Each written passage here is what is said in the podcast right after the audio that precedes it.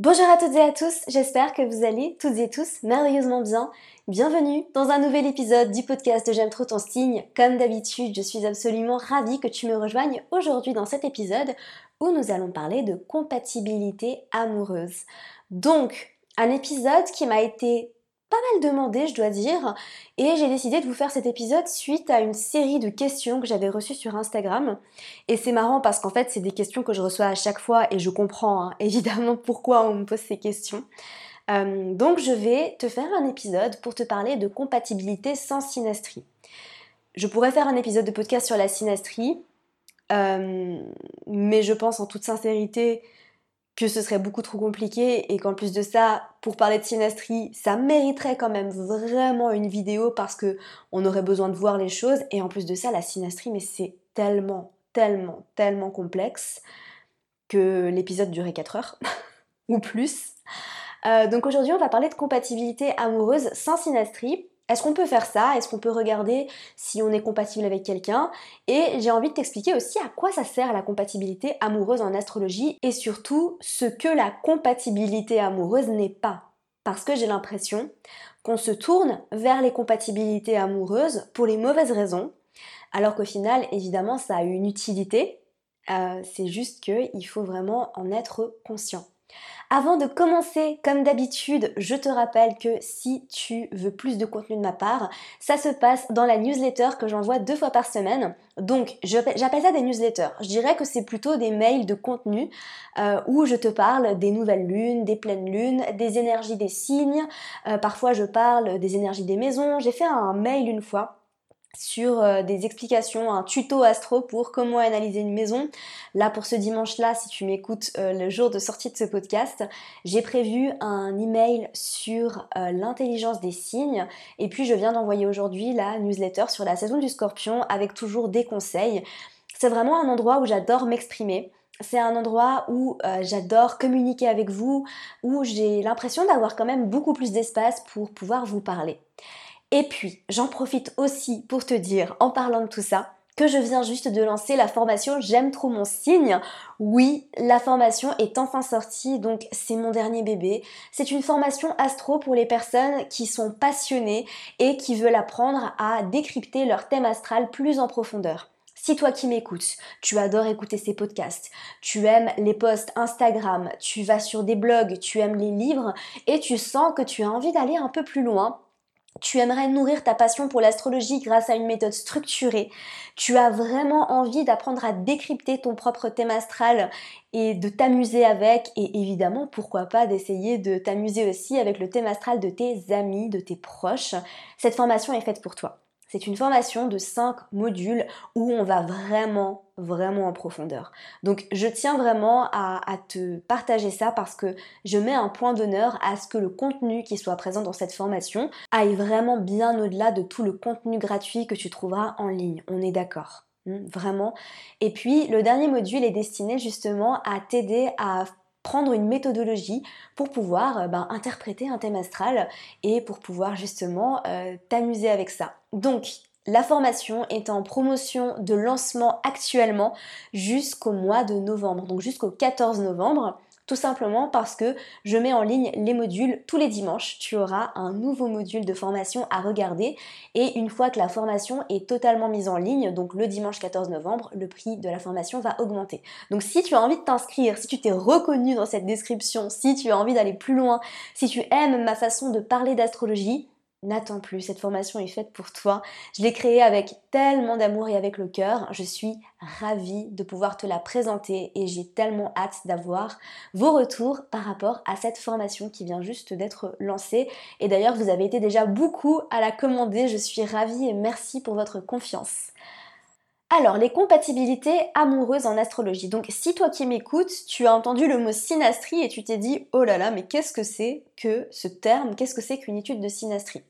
En deux mots, une étude de synastrie, c'est un des moyens qu'on peut euh, utiliser pour faire une analyse de compatibilité amoureuse. Donc, il y a plusieurs thèmes qu'on peut générer pour faire une étude de compatibilité amoureuse. La synastrie, c'en est une.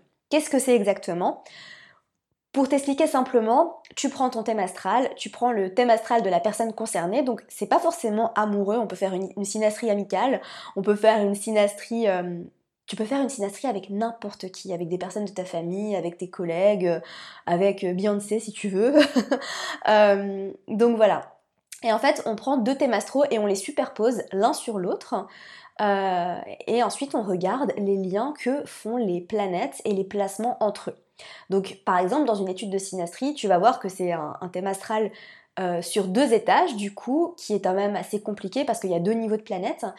Et puis tu verras que par exemple Vénus dans ton thème astral va tomber dans la maison euh, du thème astral de la personne concernée, dans une maison du thème astral de la personne concernée.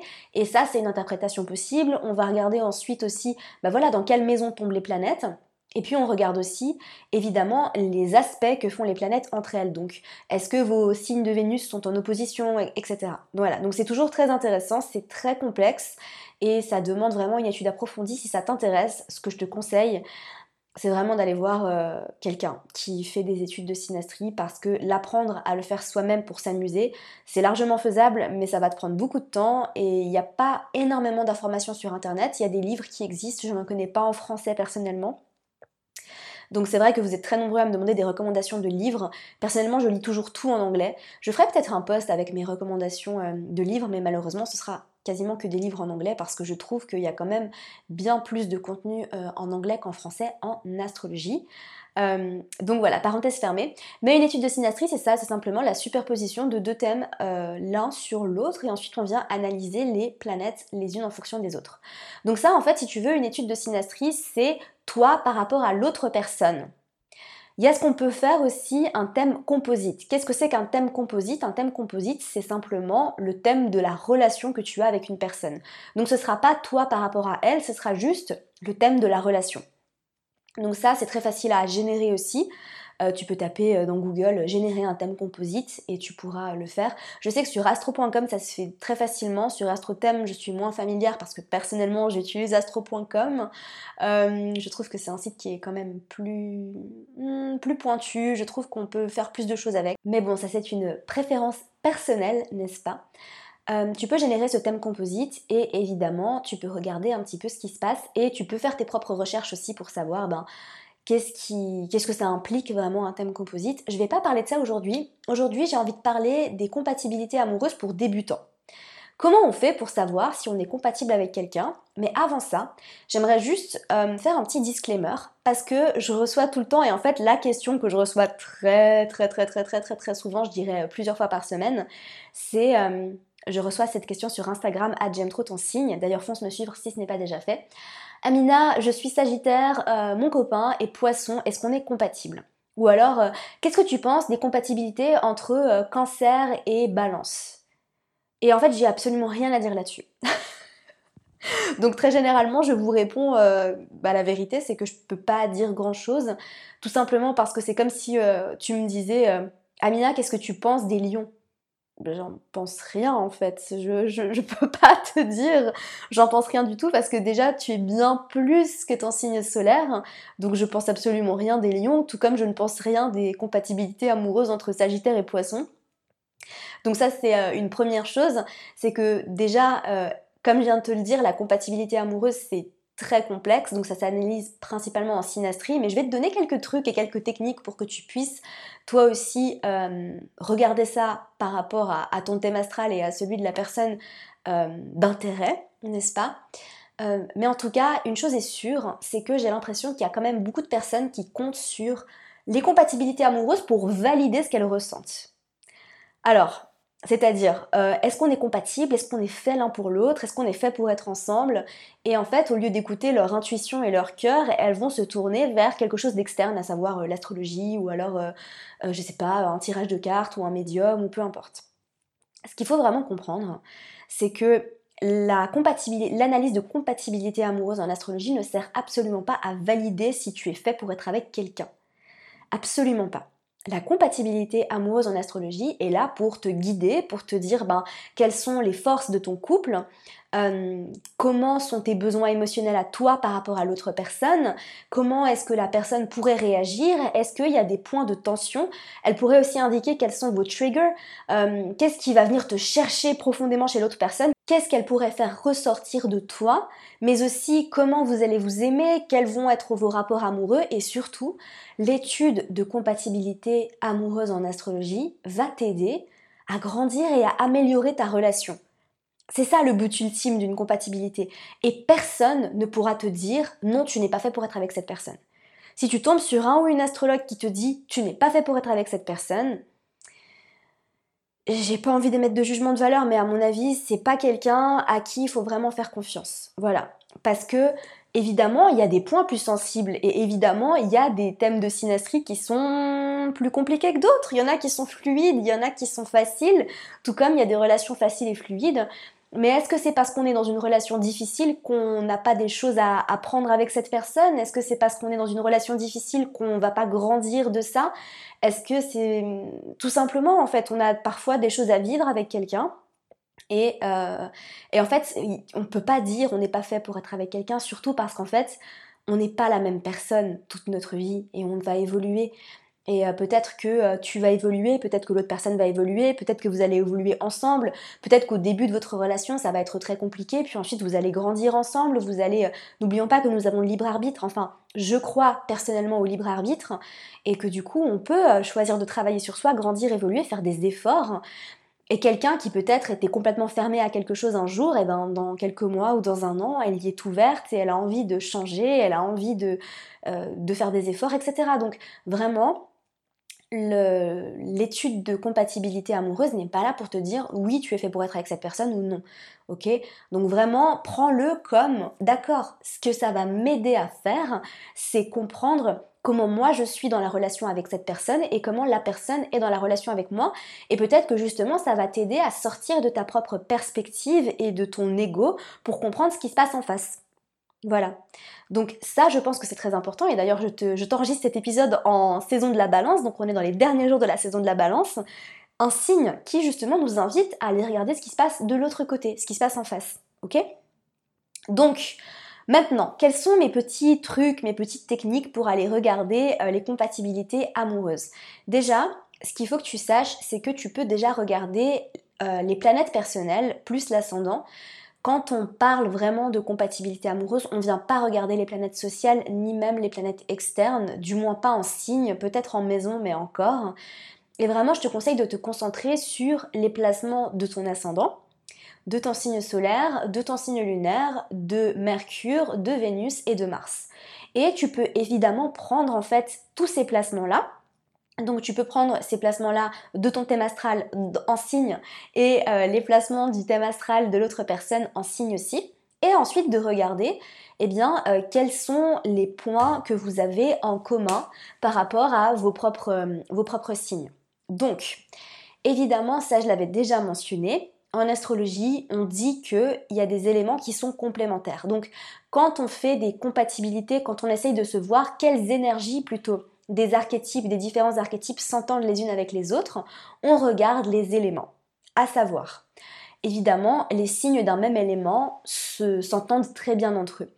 D'ailleurs, en, aspect, les signes d'un même élément sont en trigone. C'est l'aspect le plus harmonieux. D'accord? Donc, quand je parle de signes d'un même élément, je veux dire les signes de feu, donc bélier, lion, sagittaire, les signes de terre, donc taureau, vierge, capricorne, les signes d'air, donc gémeaux, balance, verso, et enfin les signes d'eau, donc cancer, scorpion et poisson. Ces signes-là, entre eux, sont des signes qui se comprennent et qui ont beaucoup de facilité à s'entendre, à se comprendre et justement à être dans la même vibe, on va dire. D'accord? Ces signes-là, d'ailleurs, en aspect, sont en trigone les uns des autres. Ok? Donc ensuite, ce que tu peux faire, c'est regarder, par exemple, dans ton thème astral et dans le thème astral de la personne, est-ce que vos signes lunaires sont du même élément? Par exemple, est-ce que tu as la lune en balance et la personne a la lune en gémeaux? Euh, Est-ce que euh, tu as la lune en bélier et la personne a la lune en sagittaire? Donc ça, c'est vraiment la toute première chose que tu peux faire. Donc au-delà du signe lunaire, tu peux regarder le placement de Mercure, le placement du Soleil, mais évidemment, comme je te l'ai dit, on ne vient pas regarder uniquement le Soleil. Ça sert à rien de dire oh je suis cancer, mon mec est scorpion, du coup on est forcément, euh, ça va forcément être une relation euh, waouh. Non, pas du tout, d'accord? Donc il faut vraiment regarder les placements de toutes les planètes personnelles si tu veux utiliser cette technique entre guillemets que je n'ai probablement pas inventée mais qui m'a traversé l'esprit. Euh, donc ensuite tu peux regarder et analyser le placement de Mercure, euh, le placement de Vénus et le placement de Mars et évidemment de votre ascendant. Donc évidemment après tu vas voir que euh, par exemple tu vas avoir je sais pas ton signe lunaire dans un signe d'eau et la personne en face de toi va avoir son signe de Vénus dans un signe d'eau. Et là, tu vois aussi qu'on a un point de rencontre. On a un point de rencontre entre ces deux placements, donc c'est quelque chose d'harmonieux. Voilà, donc tu peux faire un petit peu cette liste, établir une sorte de tableau, regarder euh, par rapport aux éléments et à tes planètes personnelles et à la planète planète personnelle pardon de l'autre personne que tu as en face. Ce qu'il faut comprendre aussi, c'est que il y a des éléments qu'on dit complémentaires. Donc ça, c'est les éléments qui sont en sextile les uns des autres, en aspect. Qu'est-ce que c'est? Eh bien, c'est les signes d'air sont complémentaires avec les signes de feu. D'accord? Parce que l'air vient alimenter le feu hein, dans la nature. Et puis les signes d'eau sont complémentaires avec les signes de terre parce que la terre vient nourrir l'eau. Évidemment, euh, la terre et l'air, c'est deux éléments qui vont pas très bien ensemble, et le feu et l'eau, c'est deux éléments qui vont pas très bien ensemble. On le voit très bien dans la nature d'ailleurs. Donc évidemment, les signes de feu et les signes d'air s'entendent assez bien, ils viennent se nourrir les uns les autres. Pareil pour les signes d'eau et les signes de terre.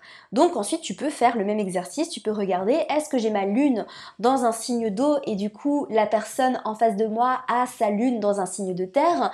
Est-ce que j'ai Mars en vierge et la personne en face de moi a Mars en poisson? Et tu vas pouvoir ensuite ben, regarder un petit peu à quel niveau vous allez pouvoir vous comprendre et vous entendre.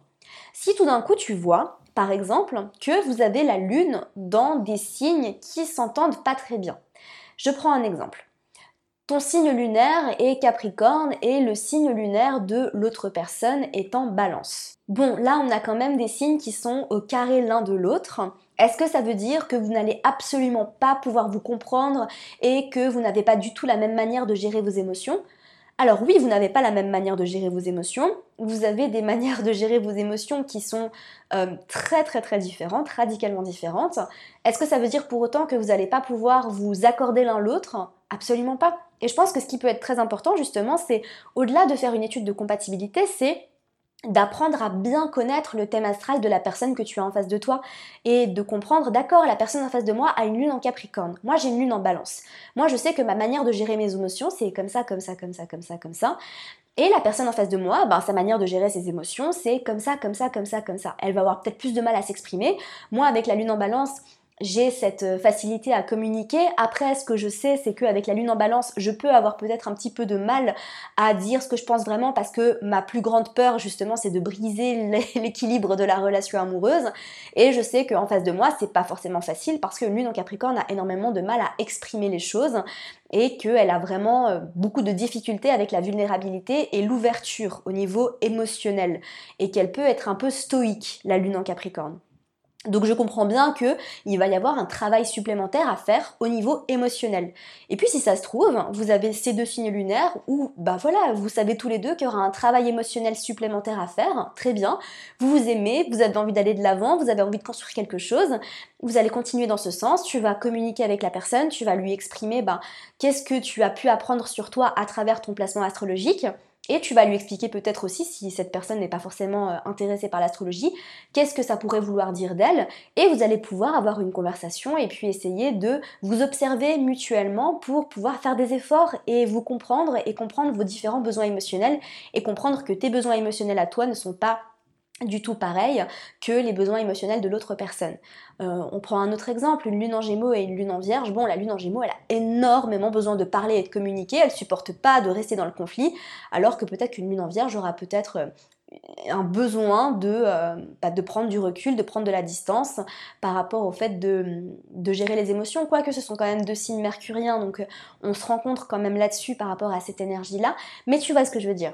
Et peut-être que du coup, vous allez avoir des signes lunaires qui sont pas forcément euh, en, harmonie, mais par contre, peut-être que vous allez avoir des signes de Vénus qui s'entendent extrêmement bien. Euh, je pense notamment à une Vénus en cancer et une Vénus en poisson qui vraiment se comprennent extrêmement bien euh, ou alors euh, une Vénus en taureau et une Vénus en capricorne par exemple, qui ont aussi... Euh, bon alors après il y a quand même pas mal de différences par rapport au fait de, jouir de la vie et de profiter de la vie, mais en tout cas la notion de sécurité, de stabilité, la volonté de construire quelque chose de sérieux, de construire quelque chose de durable, elle est là. Donc vous avez cette même, ce même besoin. Si vous avez par exemple une personne à la lune en, gémeaux et l'autre... la lune en gémeaux, Vénus en gémeaux, pardon, et l'autre personne a Vénus en verso, vous allez vous vous avez tous les deux besoin d'être stimulés intellectuellement, vous allez adorer euh, euh, sociabiliser avec d'autres personnes, être bien entouré, avoir une vie sociale de couple qui va être très riche et vous allez pouvoir rencontrer d'autres personnes l'un grâce à l'autre et vraiment agrandir votre cercle social grâce à la relation. Donc ça peut être très intéressant et c'est pareil aussi si par exemple vous avez des placements qui sont dans des signes opposés. Les opposés s'attirent. Si euh, vous avez des placements de Vénus en opposition, donc tu as Vénus en bélier, la personne a Vénus en balance, tu as Mars en poisson, la personne a Mars en vierge, etc. Là, on est quand même dans un travail parce que l'aspect d'opposition, c'est quand même un aspect euh, considéré comme étant dissonant, mais il ne faut pas oublier que les opposés s'attirent et que du coup l'attraction, donc ça crée énormément de friction et d'attraction, on est un tiré l'un par l'autre. Les opposés polaires s'attirent et viennent justement s'enseigner et s'apprendre des choses. Je pense notamment à un signe lunaire en cancer et un signe lunaire en capricorne. Bah, la lune en cancer, elle a une, intelligence émotionnelle qui est très forte, qui est très poussée, et elle va pouvoir justement venir aider et accompagner la lune en capricorne à s'ouvrir aux émotions et à comprendre en fait que les émotions ont leur place et ce que je dis très souvent, d'ailleurs, je fais une petite parenthèse, mais c'est pas parce que vous avez euh, un placement dans un signe en chute ou en exil que vous êtes voué à ne pas réussir à tirer euh, euh, plein de belles choses de ce placement. Hein. Je reprends l'exemple de la lune en Capricorne, mais je connais personnellement des lunes en Capricorne qui ont une intelligence émotionnelle plus plus plus parce qu'elles ont travaillé sur leur intelligence émotionnelle. Et je connais des lunes en Poisson qui sont pas du tout connectées à leurs émotions, tout simplement parce qu'en fait, euh, elles n'ont pas choisi de travailler sur elles et peut-être qu'elles ressentent trop les choses et que euh, on est vraiment dans l'overload d'émotions et que elles n'arrivent pas à gérer convenablement leurs émotions. D'accord? Donc vraiment, euh, les placements de ton thème astral ne sont jamais quelque chose de négatif, et bien au contraire, ce ne sont que des opportunités pour t'aider à, travailler sur toi, à grandir et à évoluer. D'accord? On est là pour ça, hein. on est là pour profiter de la vie, ça c'est sûr et certain. Je pense sincèrement que nous sommes là pour être heureux, que nous sommes là pour euh, bah, contribuer à, l'équilibre du collectif. Je pense sincèrement que nous sommes là pour profiter pleinement de notre vie euh, dans la joie, dans le bonheur, dans le plaisir, pour construire quelque chose, pour accomplir des choses aussi, et on est aussi ici pour bah, grandir, pour évoluer, pour permettre à notre âme de se développer. Voilà, ça c'est vraiment euh, ce que je pense. Donc évidemment maintenant tu as quelques clés hein, pour euh, étudier un petit peu euh, ton thème astral en fonction de la personne que tu as en face de toi. N'hésite pas à le faire, amuse-toi avec ce petit exercice. Évidemment là on est quand même dans la compatibilité amoureuse one-on-one, hein. c'est vraiment débutant débutant. Si ça t'intéresse, si vraiment tu as envie d'aller plus loin, euh, n'hésite pas à m'envoyer un message sur Instagram pour me dire déjà ce que tu as pensé de ce podcast et pour me dire si tu veux que je fasse un autre épisode plus poussé, plus complexe, parce que je sais que vous êtes quand même beaucoup de bébés chats astrologues à m'écouter. Il y a quand même pas mal de personnes qui sont un peu plus avancées, mais la majorité d'entre vous, vous êtes quand même des bébés chats astrologues qui découvrez un petit peu l'astrologie et vous avez encore pas mal de questions et pas mal de choses à apprendre et à découvrir et c'est génial. Bienvenue à tous hein, d'ailleurs, vous êtes tous les bienvenus ici. Je suis très reconnaissante d'avoir une communauté aussi bienveillante. Mais n'hésite pas à m'écrire sur Instagram pour me dire si tu veux un épisode peut-être un peu plus poussé, un peu plus complexe pour savoir et peut-être éventuellement te donner quelques clés de synastrie pour que tu puisses toi aussi analyser euh, une étude de synastrie éventuellement Peut-être que je le ferai plus en vidéo sur YouTube ou euh, en Instagram TV. À voir. Mais voilà, en tout cas, je suis très attentive à tout ce que vous me dites, à toutes vos réponses, à tous vos DM. J'essaye au maximum de vous répondre rapidement. C'est difficile parce que je reçois beaucoup de messages comme vous vous en doutez. Mais en tout cas, je suis toujours très attentive à vos désirs. Je suis là pour vous servir, comme je le dis toujours. Et je te rappelle que la formation J'aime trop mon signe est disponible. N'oublie pas d'aller jeter un œil. Je te mettrai le lien juste en dessous dans les notes du podcast. Comme ça, tu pourras aller voir si c'est pour toi, si ça t'intéresse. N'hésite pas à m'envoyer un message si tu as des questions. Et puis, je te retrouve mercredi prochain dans un nouvel épisode du podcast de J'aime trop ton signe. Comme d'habitude, prends soin de toi, passe une merveilleuse journée. Merci à toi pour ton écoute, j'espère sincèrement que cet épisode t'aura plu. Si c'est le cas, n'hésite pas à me laisser une revue sur iTunes afin d'aider d'autres personnes à découvrir et tomber amoureuses de ce podcast. N'oublie pas d'aller me suivre sur Instagram pour plus de contenu de ma part. Sur ce, je te laisse, prends soin de toi et surtout continue de briller.